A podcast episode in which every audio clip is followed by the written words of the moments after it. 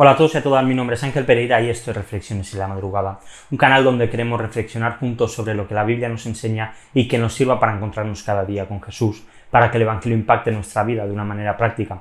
Y vamos a hacerlo a través del capítulo número 38 de Éxodo. En la construcción del tabernáculo en Israel era algo importante para ellos, todo el pueblo, como hemos dicho días atrás, se había involucrado, habían ofrecido de lo que ellos tenían y tenían una motivación muy especial.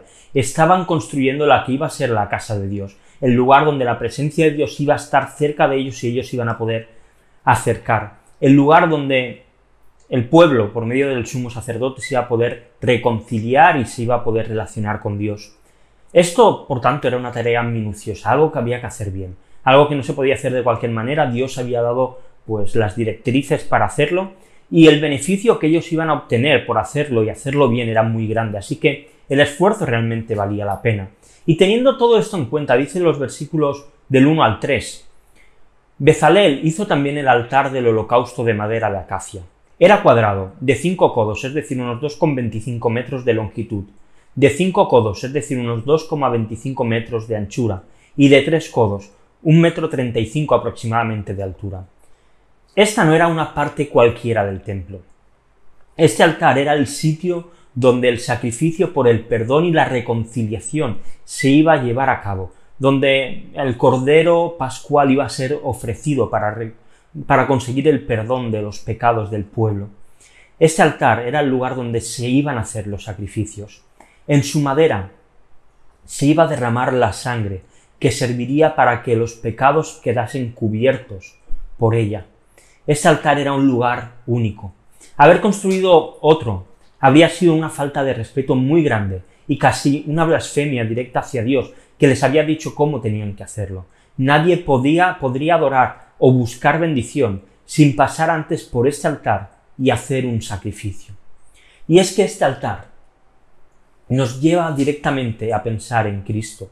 Nos recuerda que ni tú ni yo podemos entrar a la presencia de Dios sin pasar antes por la cruz, sin que nuestros pecados sean cubiertos por la sangre derramada del Cordero, el Cordero de Dios que vino a quitar el pecado del mundo.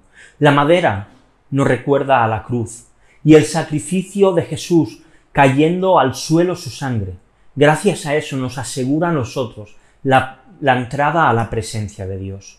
Bendito sea el Señor que por su muerte tenemos entrada ante el trono de la gracia y sabemos que todos nuestros pecados han sido cubiertos, los que hemos cometido, los que cometemos y los que cometeremos, porque su sacrificio tiene un alcance inmenso y todos son pagados y cubiertos por él. Te quiero dejar dos preguntas para que reflexionemos hoy. La primera de ellas, ¿qué nos recuerda la construcción del altar del holocausto? Y la segunda, ¿por qué para poder llegar a Dios es necesario que, que pasemos por el altar de la cruz? Y te dejo también unos textos para que continuemos leyendo la Biblia en un año. Hoy seguimos con el libro de Hechos, capítulo 27 y capítulo 28. Y lo vamos a dejar aquí por hoy. Si estás viendo el vídeo en YouTube, como siempre te digo, y te ha gustado, pues dale a like, suscríbete al canal y dale a la campanita. Si lo estás viendo en Facebook, en Twitter, en Instagram, pues te pido lo mismo, que si te ha gustado, que le des a me gusta, que lo compartas con otros, que sigas la cuenta si no lo haces. Y recuerda que puedes ver todas las reflexiones también y escucharlas en formato podcast en iBox, en iTunes y en Spotify. Así que nada más, lo dejamos aquí por hoy. Volvemos mañana con una nueva reflexión aquí en Reflexiones en la Madrugada. Hasta mañana.